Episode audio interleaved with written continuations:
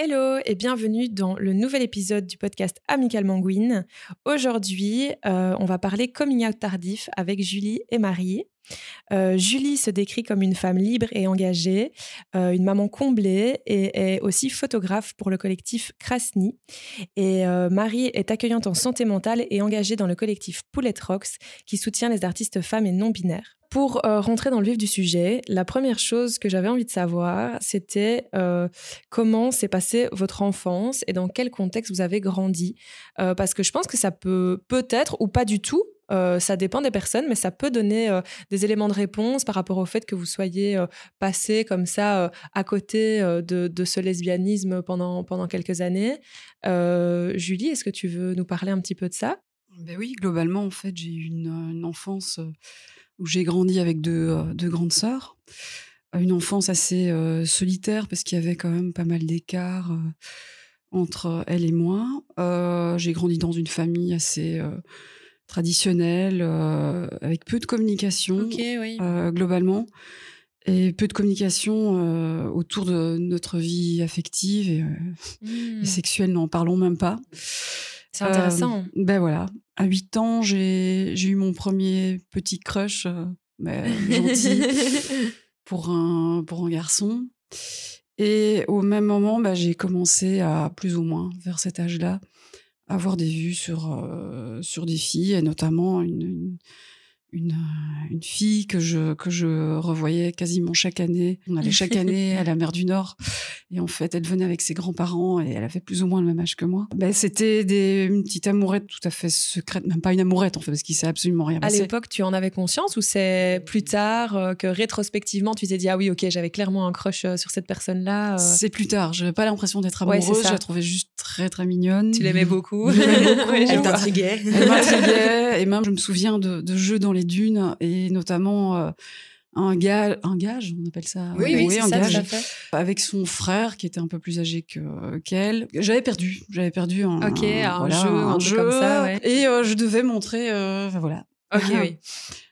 Je vois. ah oui. Ma partie intime. Super. Je peux le dire. Bah, bah, des jeux de gosses, quoi. Enfin, je veux dire. et je me souviens avoir euh, maître dit euh, écoute Julie fais-le pour elle. Effectivement quand je, fait, je l'ai regardé dans les yeux et on s'est souri mutuellement et je trouvais ça juste mignon quoi. Enfin je trouve que c'était une belle euh, ouais, un petit souvenir. voilà. Mais c'est marrant en plus parce que je me dis, tu devais avoir l'image à ce moment-là et puis des années plus tard revenir sur ce moment et te dire ah oui ok ça, ça représente quand même un truc dans ma vie. Ben ouais, ouais, c'est trop marrant, c'est trop bien. Et toi, Marie, comment est-ce que ça s'est passé? Est-ce que c'est un petit peu comme Julie ou au contraire? Euh, Ah ben voilà, explique-nous. différent. Mais alors, je viens, euh, j'ai vécu dans une famille assez traditionnelle, classique. Ok, quand même, ouais, c'est un point commun. À la maison. Euh, j'ai un petit frère. Mais moi, je vivais dans un tout petit village entre le Brabant wallon et la province de Namur. Des fois, je me mhm. dis, même mon village, il a un questionnement identitaire. c'est ça me marrer. Parce qu'il ne sait pas trop bien où il est. Et moi, je en fait, petite, je, savais que j'aurais pas la même vie que mes parents. Je savais juste pas pourquoi. Je sentais que ça collait pas. Je me disais, euh, il y avait aucun exemple à suivre pour moi. Je me disais, euh, quand je serai grande, euh, je serai femme indépendante, seule, hmm. avec un enfant. Mhm. Et surtout pas de mari. ok. mais je savais pas pourquoi j'avais cette idée. C'est pas que je me sentais vraiment mal mais euh, c'est comme si je, je, je, ne me retrouvais pas euh, dans ce qu'on me proposait.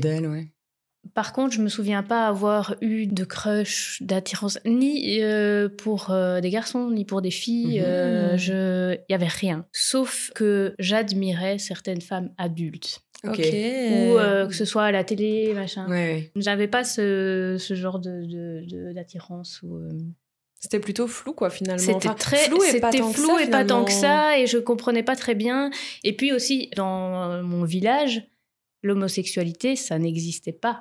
Je dis, je, bien sûr. Ça, j'avais, euh, j'étais tout le temps avec mon cousin, qui est comme mon frère, qui lui me disait très tôt, euh, je pense que j'aime les garçons. Oh. Et ah. qui a vécu un enfer. Ah, bah oui. Parce qu'il était ce qu'on disait, ce qu'on appelait à l'époque efféminé, machin, voilà. Il y avait toute une confusion aussi, je pense, entre l'identité de genre et l'identité sexuelle, moi, je me rends bien compte qu'à un moment, je me suis posé la question et je me suis dit, bah non, je suis bien en fille, en fait, donc je peux Ouais, pas ouais, être euh, homosexuelle, je disais même Ah pas lesbienne. ouais. Je me suis dit, je comprenais, mais j'ai- j'avais 10 ans, Oui, ça n'existait C'est pas. fou quoi que Mhm. ce, ce- ce C'est- soit aussi c'est peu dingue, expliqué qu'on oui. qu'on ait à l'époque aussi peu accès quoi à tout ça. Et euh, du coup après euh, votre enfance, euh, bah du coup forcément vous êtes rentré dans l'adolescence. Et moi je me souviens que pour moi, l'adolescence, c'est- vraiment un moment où j'étais euh, directement confrontée à euh, une possible orientation euh, sexuelle, romantique. Je trouve qu'on est très très vite confronté à ça, euh, même beaucoup plus jeune que certains de nos parents voulaient le croire. Mhm. Euh, on est vite confronté à ça, on nous pose des questions, il, il se passe toujours beaucoup de choses à l'école. Est-ce que vous, justement, dans, dans ce moment-là, il y a des choses qui, qui émergent ou est-ce qu'au contraire, vous vous, vous vous rendez pas du tout compte euh, qu'il peut y avoir une attirance euh, pour des filles Comment est-ce que ça se passe? Euh, Marie, si tu veux répondre? Oui, donc ça n'a pas été trop mon expérience parce que moi, je suis restée assez enfant, entre guillemets. euh, Il y a peut-être une raison pour ça. jusqu'à, jusqu'à, je dirais, 14 ans. Ok. Moi, j'étais assez plutôt sportive et, et un peu dans mon monde. Hmm. Et donc, j'ai été pas aussi vite confrontée à toutes ces questions où j'avais peut-être pas envie. Et puis, j'étais Mhm. dans une école euh, secondaire catholique. Je ne sais pas pourquoi. Mais en tout cas, il n'y avait pas ce truc euh, hyper confrontant. Pas si vite. euh, D'accord. Mhm. pas si vite. Mais par contre, je me rappelle d'un un, un truc où je me suis mise très en colère. J'avais 12 ou 13 ans. Il y avait une série qui s'appelait euh, Une famille formidable. Et il y a un épisode où il y a, euh, je crois qu'il s'appelle Nicolas, il y avait un gars qui était, qui était homosexuel et on le voit euh, à un moment euh, qui fait son coming out, en fait, avec ses Ah. parents. Et moi, j'étais devant ce truc, j'avais 12 ans, je pense. Et mes parents ont fait Ah non, mais ça, Merde. ton petit frère peut pas voir ça. Ils m'ont pas vraiment expliqué plus, donc j'ai dit pourquoi. Et puis là, j'ai pété un câble. J'étais m'enfermée dans la salle de bain. Enfin, ça a été un gros truc Ah parce qu'ils ont eu du mal à me sortir après euh, la salle de bain. Je voulais ouvrir à personne. Et, et maintenant, je comprends Bien pourquoi. sûr, Ouais, ouais, Parce que je, enfin, ça me parlait, mais je ne savais pas. J'avais pas compris pourquoi. Oui, à cette époque-là, c'est pas forcément évident. euh, Mais c'est intéressant quand on regarde euh, euh, rétrospectivement comme ça dans nos vies, parce qu'il y a plein de moments où on peut se dire, mais en fait, euh, j'ai réagi comme ça à ce moment-là, c'est tellement évident, mais Mhm. c'est pas toujours ce qui se passe dans nos têtes, quoi. Non. Parfois, dans nos têtes, c'est juste le vide et on est juste énervé, on sait pas pourquoi, Ouais. ou on est juste euh, intrigué, on sait pas pourquoi. Et, Mhm. euh, et parfois, oui, c'est c'est intéressant. Et donc, oui, euh, pour continuer sur l'adolescence, j'avais, euh, j'avais toujours pas de désir ou de d'intérêt Mhm. pour la question euh, romantique ou, ou sexuelle. J'étais pas intéressée jusqu'à ce qu'il y ait un garçon, j'avais 17 ans, qui commence à un peu me draguer. Puis on est sortis ensemble et je me suis dit, ça, ça colle pas, mais ça finira par se mettre. C'est juste que. Bah, juste c'est ça quoi. c'est juste, c'est ça. J'avais pas d'autre exemple. Le seul exemple que j'ai de lesbianisme, c'était un couple de mon village. Comment les gens en parlaient quand on en parlait, c'était, euh, je sentais que ça devait être caché, Ok. que c'était un peu honteux, qu'elles étaient bizarres. C'est c'est ce que c'est ce que je percevais tu de ce que les gens en quoi. disaient. Et elles, quand je les voyais, elles se montraient pas du tout euh, comme en couple. C'est Oui, juste que ça se savait. C'était des voilà. bonnes amies. C'était des amis, oui. Oui, C'était donc l'ami de machin. l'impression à la fois que la société disait ça c'est pas bien, mais que presque elle, elle savait que c'était pas bien. Et je pense que qu'elle l'avait coup, euh, intégré, ouais. oui. bah oui. Et Ouais. c'était des personnes très catholiques, croyantes. euh, Ok. euh, et c'est là-dedans que j'ai grandi, moi aussi. Donc voilà. Et donc, je suis euh, sortie avec un garçon. Ça me plaisait pas. Mm. Mais euh, je me disais que ça allait finir par euh, me convenir. Et puis, j'ai été à l'université à Namur. J'ai fini par quitter ce garçon. Et là, j'ai une amitié très fusionnelle. Il s'est jamais rien passé, il n'y avait pas d'attirance, mais c'est ça qui a, qui a fait que j'ai finalement quitté ce garçon, sans pour autant me dire qu'on allait se mettre en couple. Il n'y avait rien de. Ouais. Mais. euh, Tu voulais passer tout ton temps avec elle ou? Ouais, on était fusionnés, c'était suffisant en fait. Ouais, pour ça. moi, ça me. Ouais. Mais il n'y a rien du tout de. C'était pas un couple, c'était une amitié, quoi. Ok, super intéressant. Et, euh, et toi, Julie, du coup, l'adolescence, est-ce que il y avait ce côté plus confrontant euh, Non, pas du tout. ou pas du tout Non, non, non, non. J'ai eu une, enfin, une, une adolescence euh, très, très introvertie, Ok. complètement à l'écart des, des filles et des garçons à l'époque. J'ai pas eu de flirt avant mes 20 ans. Ok. Mhm. Euh, sous la pression d'une euh, d'une fille que j'avais rencontrée euh, dans une école, parce que j'étudiais pour être instite maternelle, Mhm. une fille qui était venue chez moi pour chercher du, du matériel. Et, et alors, elle me trouvait tellement sympa, je lui file le matériel, elle me trouvait tellement, elle me dit, en fait, t'as pas de copain? Elle était étonnée, je lui dit, bah non. bah écoute, viens ce soir, mon, mon copain, il a plein d'amis, tu en trouveras certainement un. Ah, dingue. Ouais, ouais, voilà. Elle voulait donc- te caser. Bien ouais. je me caser absolument. très hein, comme ça, ouais, ouais. hein. Ouais. Et donc, je me suis retrouvée lors d'une soirée euh, avec plein de, de gars autour de moi. Et euh, franchement, il n'y en a aucun qui me plaisait. Elle peut-être. Non, mais à même, même pas, non, non, non, même, non. non. Ça aurait pu, mais non, même pas. Et, euh, et là, bah, il y en a un qui est venu me, me pêcher. hein, c'est vraiment ça. Et c'est comme ça que j'ai eu mon premier flirt, sans du tout être amoureuse, en me disant Ah, c'est fait, ça y est. Ouais. Je suis passée par là, quoi. J'ai trouvé le bon. Voilà, j'ai un copain enfin. Je peux rentrer dans les. Enfin, je sais Ah, pas. Je- fou. voilà, euh, c'est assez fou. Donc c'est comme ça que j'ai eu ma première euh, expérience euh, Mhm. amoureuse. avec Ouais, c'est ça, avec un garçon, quoi. premier. Ouais. Ouais, ah, c'est fou. ouais, Voilà. Mais du coup, justement, Julie, euh, t'expliques un peu ta, ta première euh, expérience de flirt. Quand vous commencez en fait à être dans des relations comme ça, euh, est-ce que vous sentez qu'il y a quelque chose qui cloche ou pas? Non, je, je, je sentais bien que j'étais pas du tout amoureuse, j'étais pas du tout dedans. Par contre, il y avait une espèce de. obsédée par le fait de d'y passer, quoi. Enfin, je veux dire, d'être comme les autres et, et de, de- voilà, de- Rentrer dans le d'embrasser, de coucher avec un homme, enfin, tu vois, d'être normal. euh, bah oui. Tu te sentais obligée, quoi, ouais. Oui, oui, tout à Mhm. fait. Ça, j'ai, j'ai, j'ai quand même euh, constaté une très grande pression autour de moi. Je, suis là, mais je, je te rejoins aussi là-dessus euh, dans mes relations. euh. Ouais, pour toi, c'était fort pareil aussi. Ouais. Plus peut-être un peu plus jeune pour toi, du coup, parce qu'on a commencé Oui, à, J'avais 14, à- 14 15 ans. oui. Justement, nous, comme je disais au- tout à l'heure, on a été confrontés à ça euh, euh, beaucoup plus tôt, au fait de- d'être dans des flirts, dans des trucs et tout. À l'école, euh, il y avait des gens qui étaient en couple, ici et là, il se passait ci, il se passait ci, il se passait ça.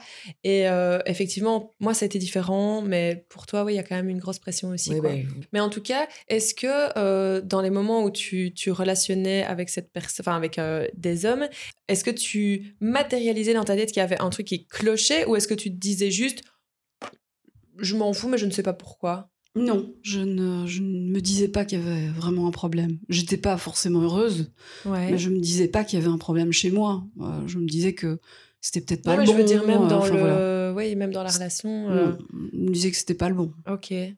Et toi, Marie, comment est-ce que c'était euh, Je ne sais plus euh, où on en était arrivé dans ton histoire. Je suis sortie avec euh, mon premier copain, j'avais 17 ans, et puis on s'est quitté deux ans plus tard. Amitié euh, forte. Amitié fusionnelle, elle décide d'aller à Bruxelles et moi, je décide de, de suivre. Mhm. Ce qui me permet aussi d'avoir un cote. Et donc là, on était en cote ensemble. Et dans euh, notre euh, cote, en fait, au même étage que moi, il y avait une fille euh, qui avait la chambre à côté. Elle était souvent avec une fille. et puis, deux mois passent et je me dis, cette fille, elle vient quand même tout le temps. Voilà. et, et moi, j'étais seule. À. En fait, je suis pas sortie avec beaucoup de gars. j'ai eu, j'ai pas senti cette pression dont- Mhm. que vous décrivez. Enfin, de la société, si, mais je me la mettais pas trop à moi. Et là, à ce moment-là, donc, je vois cette amie, c'est ma cocoteuse, puis je le. C'est mon premier exemple, en fait, de, couple lesbien, mais qui se cachait. À un Mhm. moment, on- nous, on lui a dit, il n'y a pas besoin de te cacher. Mais en fait, elles ont vécu aussi un truc très. euh, très difficile où pendant euh, quatre ans elles se sont cachées euh, même de leur famille quoi Mais donc Ouais, donc tu prends conscience directement en fait. et ça, donc là, je, comme, je me dis, voilà, c'est ça. J'ai mon cousin aussi en parallèle qui, euh, qui lui, euh, Fait son fait, lui c'était très clair depuis petit en fait, mais euh, qui a vécu des choses horribles à l'école. euh. et donc voilà, ça c'était mes deux, euh, mes deux exemples. Mais Mhm. moi, je me posais toujours pas cette question. Donc à l'UNIF, je fais mon master, je rencontre mon futur compagnon. ok. Mhm. Euh, sur internet euh, voilà qui est quelqu'un de euh, un homme très très très, tendre très très doux Mhm. et donc euh, je me dis là il n'y a pas de hasard non plus euh, j'étais pas avec un gros macho quoi. Oui, c'est ça. Ouais. voilà et, euh, et on se met ensemble pendant que je suis encore euh, à l'UNIF Euh, finalement cette amitié fusionnelle elle elle elle, s'estompe. un peu euh. et puis là il y a un truc trop euh, trop marrant maintenant quand j'y réfléchis, je fais mon mémoire sur le titre de mon mémoire exactement. J'étais en communication, c'est l'homosexualité, deux points, de la quête identitaire aux enjeux marketing. ok, c'était un sujet qui revenait. Euh. Euh, oui, je fais ça. Et puis, euh, mon promoteur, qui était professeur de psycho, mhm. me dit Je peux vous poser une question C'est pas indiscret. Il me dit Mais est-ce que vous êtes homosexuel et puis je lui dis mais je me dis avec quoi il vient lui? Je dis bah non euh, je dis mais en fait je connais j'ai des amis qui euh, qui sont homo et je sais pas ça m'est venu comme ça je, je, savais pas trop quoi faire comme mémoire et euh, et donc il y a toute une partie dans mon mémoire qui parle du genre qui parle de coming out et moi non c'est fou.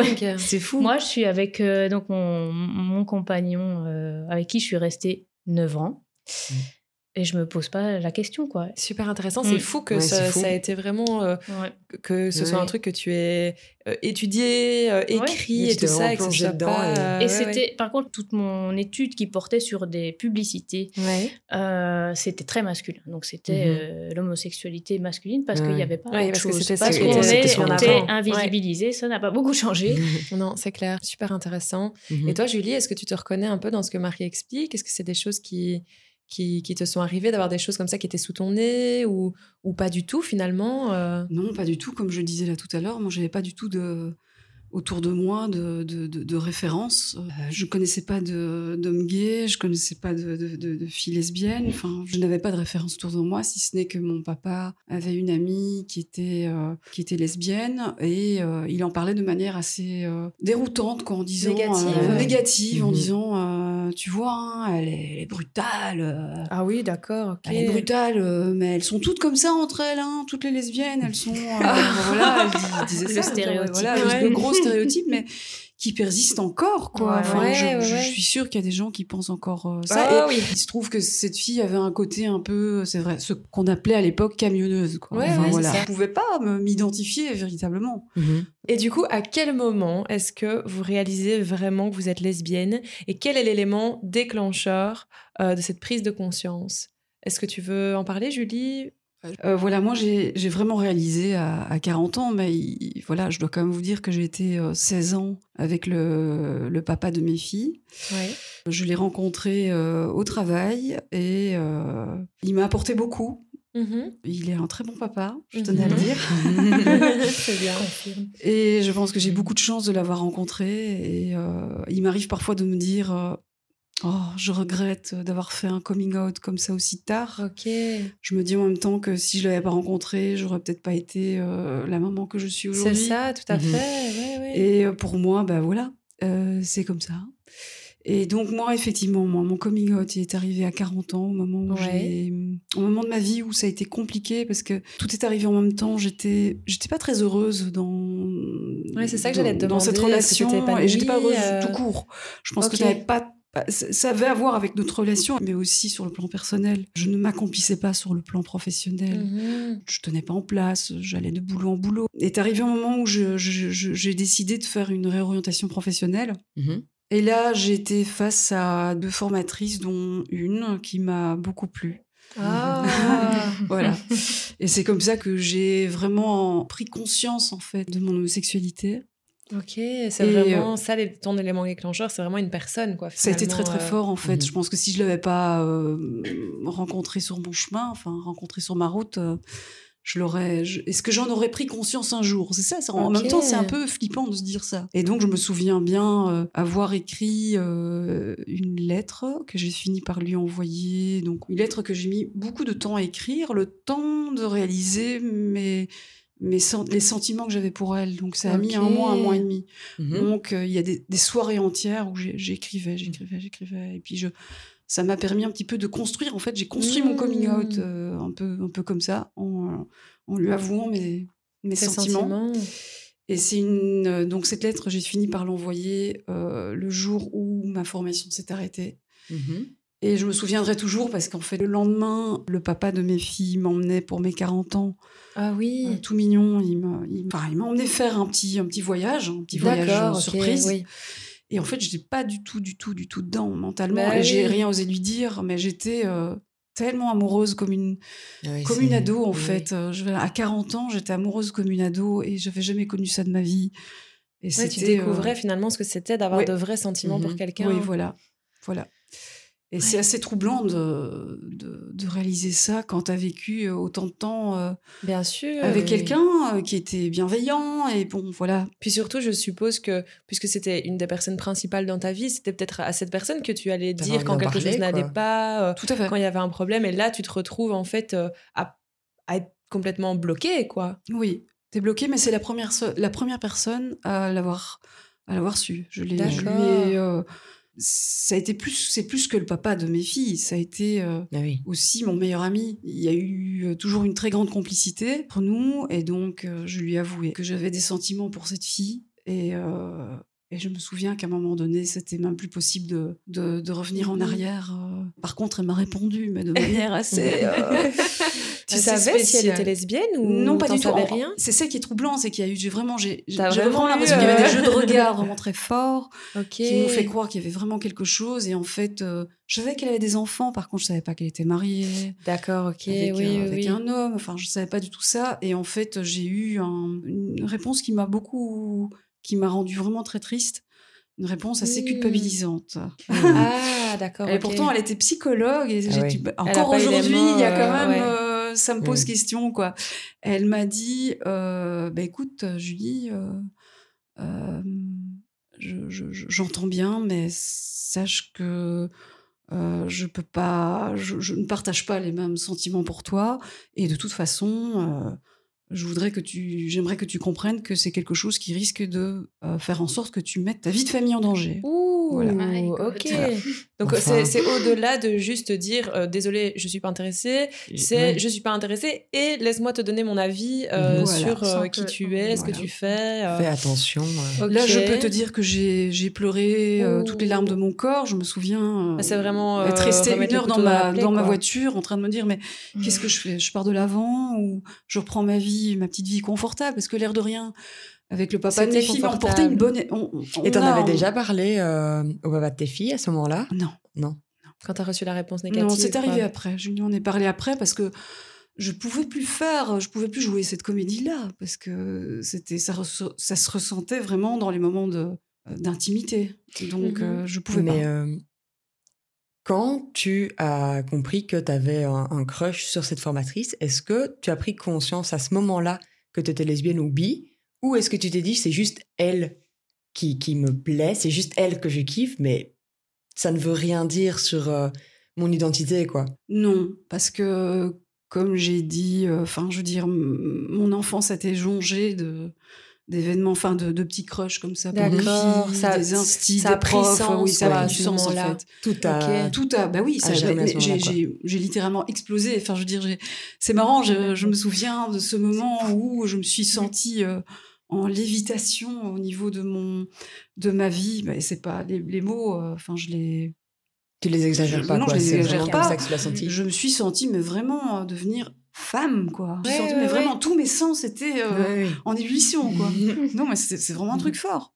Mais c'est c'est vite passé. Je sais pas, c'est comme si ça avait été un moment de, de transition euh, Oui, absolument puis nécessaire pour euh, c'est peut-être quelque chose qui aurait pu se passer dans ton adolescence, qui s'est pas passé à ce moment-là, et du coup qui se passe beaucoup plus tard. Tu repasses par une période où tu découvres ce que c'est que d'avoir des sentiments pour quelqu'un. Ouais. Tu découvres ce que c'est aussi peut-être le rejet de quelqu'un pour qui tu avais des sentiments. Enfin, c'est des choses euh, Mmh. Ouais. que tu découvres peut-être plus tard et donc qui t'amènent à être dans, dans un émoi euh, de fou, quoi. Tout à fait. C'est Mhm. dingue. Ouais, ouais, ouais, ouais. Oui, c'est très fort, ouais. Ouais, ouais, oui. Ouais. Et toi, Marie, euh, comment est-ce que ça s'est passé euh, C'est plus tard euh, ou plutôt un peu comme Julie Comment est-ce que ça s'est mis? Bah alors, c'est un peu similaire dans le sens où moi aussi j'ai vécu une longue relation avec quelqu'un de Ouais. d'assez bienveillant, avec qui je m'entendais bien, on, a- on était sur la même longueur d'onde. Et donc, on, ça dure presque 9 ans. Par contre, au niveau intime, euh, je sais que ça, ça va pas. Ok. Je vais consulter. Mais on tu me dis que dit, t'as un problème. on quoi. me dit Mhm. que j'ai un souci. Mmh. Je me dis que j'ai un souci. Euh, et c'était, plutôt à ce niveau-là qu'au niveau sentimental, ben, je me sentais, j'étais quelqu'un d'assez dépendant aussi, Mhm. dépendant affectivement. Mais ce je qui me sens, brouille un petit peu. ce qui brouille un peu les finalement, pistes, euh, voilà. ouais. Mais je me sens, euh, je me sens amoureuse, mais juste euh, intimement, ça va pas. Donc à un moment, je me dis, ok, je suis asexuelle. Ok. Bah oui. Et c'est ce que aussi, on, pas qu'on me renvoie, mais on me dit en tout cas qu'il y a un souci, j'essaye des trucs, ça marche pas. Ouais. Euh, Et en te renseignant, finalement, tu. en me renseignant, mais je pense pas à ça. Et personne, des spécialistes, personne me dit, euh, mais peut-être c'est pas ça votre truc, quoi. Mhm. Évidemment, j'aurais pu m'en rendre compte moi-même, mais la société, est-ce qu'elle est? Bien sûr. Euh, Et pourrez poser euh, les bonnes questions aussi, quoi. Enfin, je sais pas, est-ce que vous êtes vraiment attiré euh? Oui, non, voilà. Ouais. Cette, cette question n'a jamais été posée. Euh, après, j'ai pas été voir euh, de psy. Enfin, je- j'en ai vu une une fois, une sexologue, donc bah, si quand même. Mais c'était plutôt des, des quoi.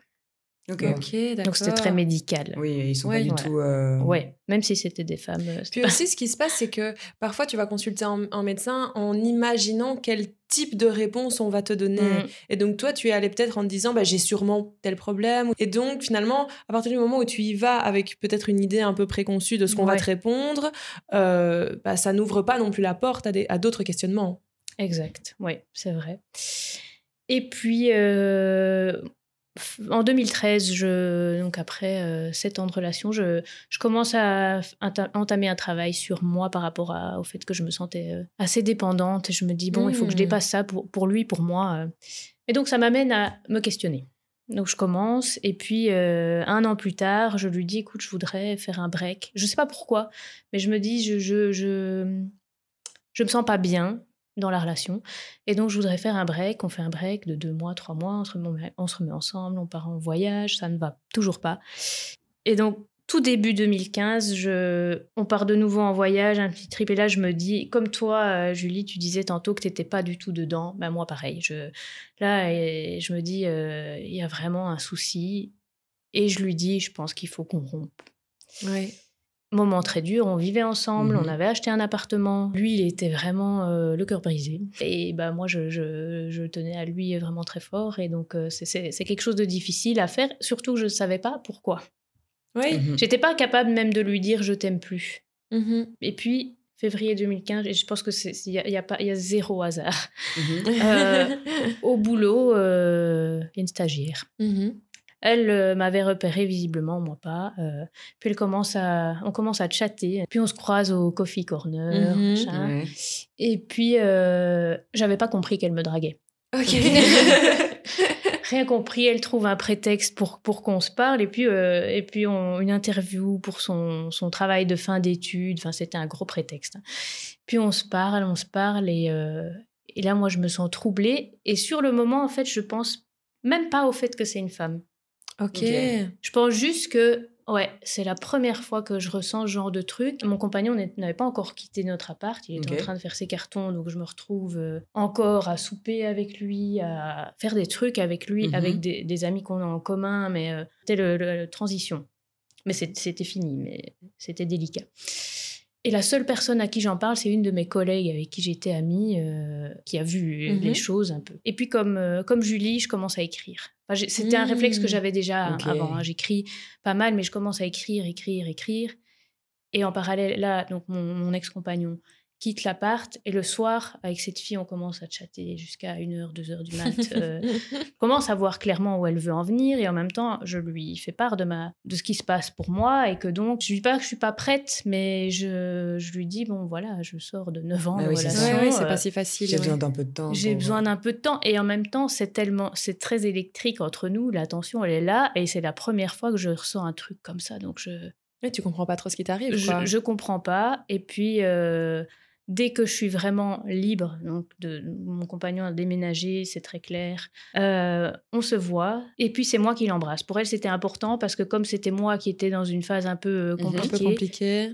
c'est moi qui l'embrasse et là euh, il y a tout qui est clair quoi c'est je, je sais pas moi Tu te j'avais jamais repasses le film depuis le début et tu te dis. non, euh, mais je me tout s'aligne quoi. C'est c'est un, un- un choc comme ça, mais je comprends. Je me dis c'est peut-être pour ça qu'il y a rien d'autre qui marchait avant. Mm. Ok. Voilà. Et donc, comme Julie, Mm. toi, vraiment, c'est la pièce est tombée directement. Oui, au et là c'est où- aussi très clair pour moi que je peux pas revenir en arrière. Ouais. Oui. On était super amoureuses Mhm. euh, et donc euh, et elle euh, quelqu'un avec énormément de charisme et, euh, et je me laisse en- emporter en fait euh, assez vite. Je me suis même dit, euh, je pourrais me marier, je pourrais avoir des enfants avec cette personne, alors qu'avant, avec euh, l'homme avec qui j'ai été pendant 9 ans, c'était toujours un truc où je me suis euh, pas dit, euh, oui, on va le faire. Quoi. Ouais, tu te, tu te Ouais. voyais pas forcément t'engager. Non. Même tu disais quand tu étais plus jeune que justement tu t'imaginais peut-être femme indépendante avec un enfant peut-être. Et seule. Et dans une grande ouais, c'est ça. Et maintenant, tu, tous tes plans euh, changent quand tu rencontres cette personne, quoi. Voilà. Et du coup, une fois que vous le réalisez, euh, ben, je suppose que vous le dites autour de vous. Comment est-ce que ça, ça se passe, euh, votre coming out euh, Est-ce que vous le faites euh, à votre famille, à vos amis, machin? Com- Comment est-ce que ça fonctionne Comment est-ce que ça se passe pour vous? Ben, moi, je l'ai, d'abord annoncé au papa de mes filles et puis mes filles. Ça a été un grand bond pour moi, comme si je me retrouvais comme ça au bord d'un précipice. ouais, ouais, là, ouais. c'est assez flippant de devoir annoncer ça à, à tes enfants alors qu'elles t'ont toujours connu hein, avec euh, avec leur papa. Puis quoi. c'est Enfin, des, c'était- gens qui comptent tellement pour toi. Voilà. euh, Et en fait, euh, c'était un soir où j'avais un- bu un petit verre de trop. J'étais un peu joyeuse, je dirais. euh, et, euh, et ma fille, euh, le prof leur avait fait lire un texte sur un, un parent qui réalisait euh, qu'il ou elle était homosexuel. Enfin, je, je vraiment connais plus dans les détails, mais un ouais, truc. ouais. Et en fait, je pensais que ma fille me tendait une perche. C'était ma, mon aînée, elle avait Mm. 12 ans à l'époque. Et, euh, et je me suis lancée. Et donc, je lui ai annoncé que, que j'étais que j'étais lesbienne, que, que j'aimais j'aimais les filles. Et là, bah, elle a, elle a assez mal, euh, mal Ah oui, elle réagi. a- Mais je peux, je peux comprendre, hein, c'est pas, c'est pas évident, d'autant plus que je lui, lui avais annoncé 3-4 mois avant que c'était que j'allais me séparer avec, euh, avec leur papa. Donc c'était une période très très compliquée pour elle. Et donc euh, j'ai entendu les portes qui claquaient. Mais par contre, la plus petite, euh, celle qui, a, qui avait 8, 8 ans, l'époque, elle, elle m'a dit, écoute, euh, je fais comme si je n'avais rien entendu. Next. voilà. Et puis finalement, aujourd'hui, bah, ça se passe plutôt bien, je pense. Bah, c'est jamais tout à fait limpide, hein, mais euh, je pense qu'elles euh, elles l'ont assimilé. Ouais. Oui, et puis ce serait peut-être pas non plus tout à fait limpide, même si tu étais, si Voilà. t'étais séparé de leur père, avec quelqu'un d'autre. Oui, euh, avec un homme, ça n'aurait hein. pas forcément été Non, non, non, Non. c'est ça. plus facile, non, je pense pas, effectivement. Et euh, t'as fait ton coming out à tes parents à Alors, le soir même. amis, euh, Ah oui. Ok. Le soir même, je me suis dit, mais je suis comme ça, de nature assez impulsive. Moi, je tout faire c'est bon, coup. let's go, Ouais, ouais, let's go. ouais. Tant qu'on y est. Euh, il fallait, oui, tant que, tant que j'y étais, voilà. Je, je, me- mais par contre, ça s'est fait par écrit.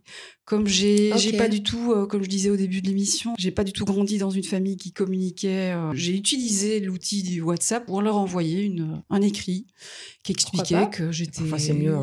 Ah oui, mais non, je, je me souviens. J'étais quand même encore en relation avec ma. Ok, première copine. Ouais, ouais. Donc là, je leur annonçais que j'étais avec quelqu'un, et- Ok. et une fille, et, et ils ont, euh, ils ont, ma- en tout cas ma mère qui a reçu le message a tout à fait bien, bien réagi, et mes sœurs pareil quoi. Mhm. Ah ouais. Voilà. Donc Mais je trouve que parfois le poids des mots est tellement lourd, lesbienne ou même homosexuelle, que c'est plus facile de dire je suis avec elle que de dire je suis Ouais, lesbienne ouais, ou ouais. je suis homo. Je suis d'accord. Surtout Mm. le mot lesbienne, le poids Mhm. qu'il a. euh, C'est ouais. euh, J'ai jamais pu le dire. Moi, je, je l'ai pas, je pense pas l'avoir utilisé dans mon, dans Non, mon non, texte non. effectivement. Je pense que j'ai jamais pu le dire, moi. Non plus, il a fallu Non. des années quoi. Oui, c'est ça. Et en fait, c'est pas, c'est, c'est vraiment pas facile à, à utiliser, je trouve, dans certains contextes. C'est-à-dire que dans ma vie de tous les jours, moi, je l'utilise tout le temps. Tu vois, Ouais, je aujourd'hui. dis, ah, je suis lesbienne, je suis lesbienne, je suis Aujourd'hui, lesbienne. ouais. Ouais, Surtout avec Amical Mm. Manguine, j'ai Ouais, pas ouais. trop le choix. Euh, mais, euh, mais par contre, il y a vraiment des situations où euh, je. T'es Ouh. En tout Ouais. petit. c'est ma mère qui a tendance à faire ça. Et toi, Marie, comment est-ce que ça s'est passé ton coming out? Alors moi, euh, c'était quelque chose de, pour moi, très joyeux. J'étais super bien. Et donc, à la fois, c'était un moment important et en même temps, euh, pour moi, j'étais... Ça allait aller, en fait. Je me rappelle que mes parents, euh, j'ai dit à mon père, je dis, vas-y, assieds-toi. Prends peut-être un petit verre de vin. Et puis, il m'a dit, bah non. Donc, il est resté debout. Et puis, je lui dis, bah, écoute, voilà, je, écoutez, je, je suis, euh, je suis avec quelqu'un et en fait, euh, c'est pas un homme. Et là, mon père, il s'est assis. il m'a dit. Tu l'avais euh, prévenu. oui, ma mère est très. Elle m'a dit Oh, je le savais. Et je suis Comment ça, tu le savais? Puis elle dit Je sais pas. euh, je, elle m'a jamais vraiment expliqué. euh, Mais mon père, il m'a dit, bah écoute, il a un peu baissé les yeux, donc je me suis dit, oh. il me dit, on sera là, si ça va pas, on sera là. Ok. Donc j'ai dit, est-ce que je, ça va pas aller Je sais pas comment le prendre. Ah, non, je sais pas trop comment le prendre, mais mon père parle pas trop sur, enfin, il communique pas beaucoup sur ses émotions, donc voilà, je, je- ça n'a pas été mal pris. Et pour moi, c'était très clair. Et après ça, j'allais pas du tout me cacher, ni au boulot non Mhm, plus. mhm. Mais ça, ça a été un problème pour ce boulot-là, en tout cas. Voilà, mais Et en général, quand vous avez fait euh, ces coming out là, est-ce que vous avez eu, est-ce que vous avez ressenti qu'il fallait plus que vous prouviez que vraiment vous étiez lesbienne, puisque vous étiez, vous aviez été avec des hommes avant dans des relations, je veux dire officielles, quoi, que tout le monde connaissait? Est-ce que les gens vous disaient, bah non, euh, pas du tout, ou est-ce qu'au contraire les gens comprenaient et intégraient vraiment que vous étiez lesbienne?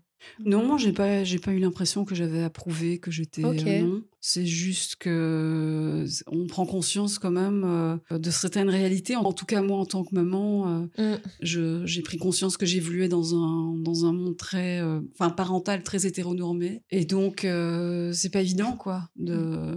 D'accord. En fait, quand ça touche aux enfants, on a Oui, l'impression voilà. que tout ce qui est genre, sexualité et tout, tout à coup, il y a- c'est renforcé, quoi. Plein de gens qui vont dire euh, moi je suis ok avec euh, ceci ou cela mais si on parle d'enfants ah ouais non mais par contre là quand même Ils sont trop jeunes. Mhm. alors que pourtant enfin je, je connais plein de gens autour de moi même dans, dans ma famille j'ai vécu des choses parfois que des enfants ne devraient pas vivre et pourtant euh, je veux dire j'étais dans un monde ça, complètement quoi. hétéro Mhm. quoi Mhm. mais mais ouais on sent très fort que, que ça se ressent mais je pense que c'est juste euh, c'est juste un moyen de trouver une excuse pour être ouvertement lesbophobe ou, ou transphobe ou autre. quoi. Mhm, Euh, c'est mhm. c'est juste une excuse. Mhm, je pense. C'est juste que oui, aujourd'hui encore, je le ressens très fort. Il n'y a pas beaucoup. Je, je, je me sens un peu isolée en tant que, Mm. que parent, en tant que maman lesbienne. Et donc, euh, l'air de rien, c'est pas si facile, quoi. Je dire, il y a encore du chemin. Là, il y a encore quelques jours, je, je demandais, par curiosité, je demandais à ma plus jeune, qui a 11 ans aujourd'hui, tiens, euh, en fait, tu as déjà dit à un copain, une copine, que, que maman aimait les filles, que, que j'étais lesbienne Non, ils ne le savent pas. hmm, Elle le- je pense qu'elle le cache. C'est quelque chose qui se, Oui. pense qui se cache. Et ça dépend dans quel milieu euh, les enfants grandissent, hein, euh, les cultures, euh, la, la Bien famille. sûr, Enfin, bien dire, sûr, c'est- bien sûr. il y a beaucoup de paramètres qui font que oui, il y a des, parfois des milieux où la, la pensée est plus fermée par rapport Bien à ces sûr, questions-là. bien sûr, tout à fait. Et toi, Marie, est-ce que c'est quelque chose que tu as ressenti euh, de devoir prouver ça ou, ou pas trop finalement? Non, j'ai non en fait je pense j'ai l'impression euh, quand j'entends vos vécus à vous que euh, à l'âge qu'on avait où on était des, des adultes euh, avec déjà hein, une vie Derrière et ouais. devant, on nous posait je sais pas comment dire. Je pense que je, je vois ce que tu veux dire. Tu On- veux dire que On ne mettait- étiez... on va pas remettre en question Ouais, nos, nos choix, enfin nos choix. Moi c'est pas un choix. On va pas remettre en question euh, ça. Ça, ça- J'ai eu des questions, bien sûr, des gens qui me disaient, mais tu savais pas avant, euh, Mhm. de mes amis, et légitimes, que je, je- finalement je me suis posée aussi, euh, mais pas du tout devoir en rajouter une couche, quoi, pour, Non. pour prouver, dire, quoi. pour prouver que j'étais bien lesbienne, pas du tout. Et aujourd'hui, justement, tu, tu parlais de ça. Quelles sont les plus grosses difficultés que vous rencontrez par rapport à votre lesbianisme? Moi, euh, je me suis retrouvée à 31 ans en train de un peu faire une crise d'adolescence sur le tard. Avec un boulot à temps plein. Hein? Euh, je connais personne, en fait, qui est euh, lesbienne, homo, machin. Je, Mhm. je ne sais pas comment faire. Et, et c'est- c'est une aventure qui, même si j'avais beaucoup d'amis bienveillants, tout ça, euh, ça se passe seul, en fait, au début. Mhm. Et donc, il y a euh, ce moment de rupture, là, avec une, une ancienne vie, une nouvelle, qui, je pense, est difficile à appréhender pour l'entourage. Quand on a un Mm. coming out tardif comme ça. Et euh, on est sorti d'un confort, quand même. hein, Ouais, un bien confort sûr. de vie, de couple. euh. J'ai des amis aussi qui, qui se questionnent souvent par rapport au fait de se retrouver dans une communauté, de voir des gens comme nous, entre gros, gros, gros guillemets. Mais on en a besoin.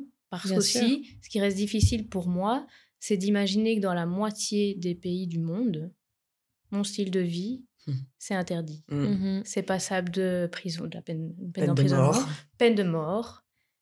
Et que donc, euh, je me dis, euh, mais quand même, on est loin là. Voilà, ça, ça reste euh, quelque chose de difficile dans mon lesbianisme. Je veux bien croire. Mhm. Et toi, Julie?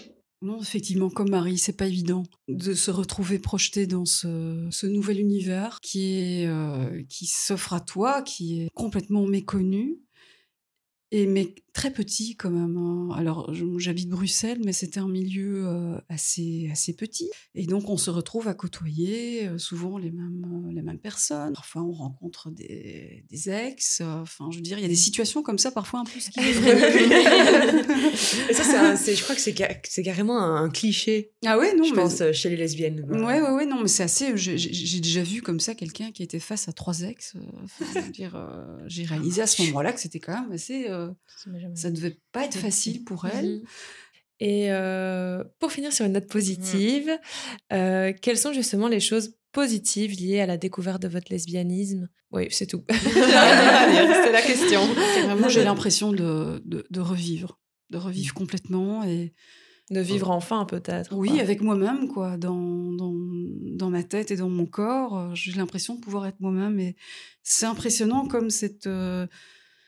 Mon coming out m'a m'a aidé dans, dans plusieurs aspects de ma vie. En fait, tout est venu en cascade. J'ai eu un, un boulot qui me plaisait et tout est venu, en fait, de manière si limpide. C'est c'est fou, en fait. Je me dis euh, qu'il y a plein de gens autour de nous, peut-être plein de femmes euh, qui, euh, qui le sont, mais qui ne l'ont jamais réalisé, qui le vivent peut-être secrètement, ou Mhm. qui, enfin voilà. Ou qui s'empêchent de le vivre. Voilà, Je pense qu'il y a plein de personnes aussi qui savent, mais qui ne se le permettent pas. qui ne se le permettent pas. non. Ou qui savent même pas. oui. Oui, ou qui voilà, savent même pas. voilà.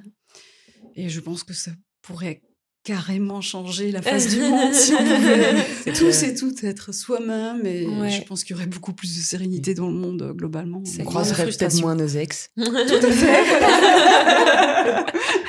Tout serait plus simple. Ouais, ouais. Et toi, Marie?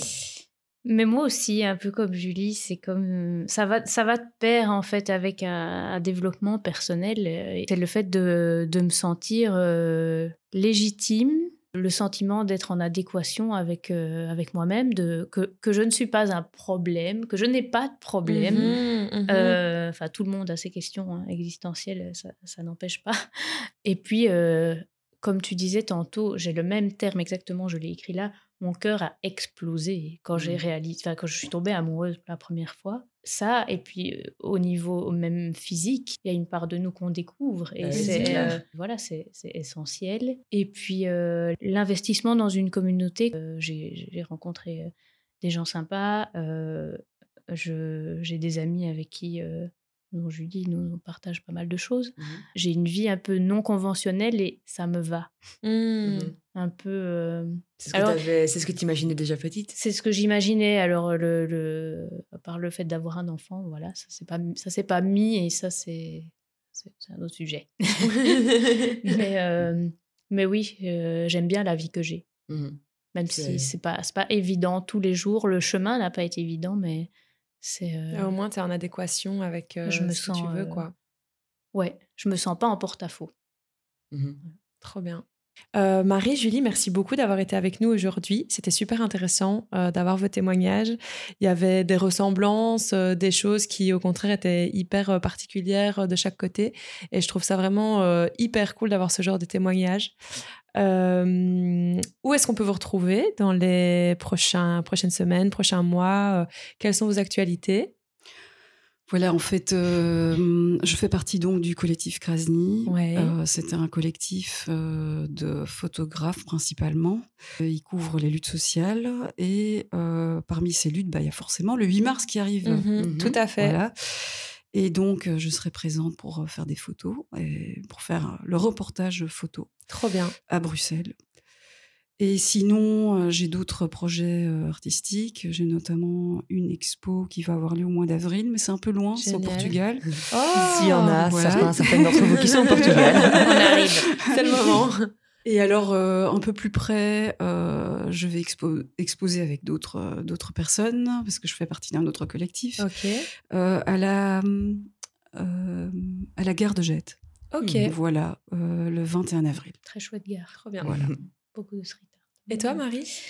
Alors moi, je fais partie euh, du collectif Poulette Rocks qui promeut les artistes femmes et non binaires, Mhm.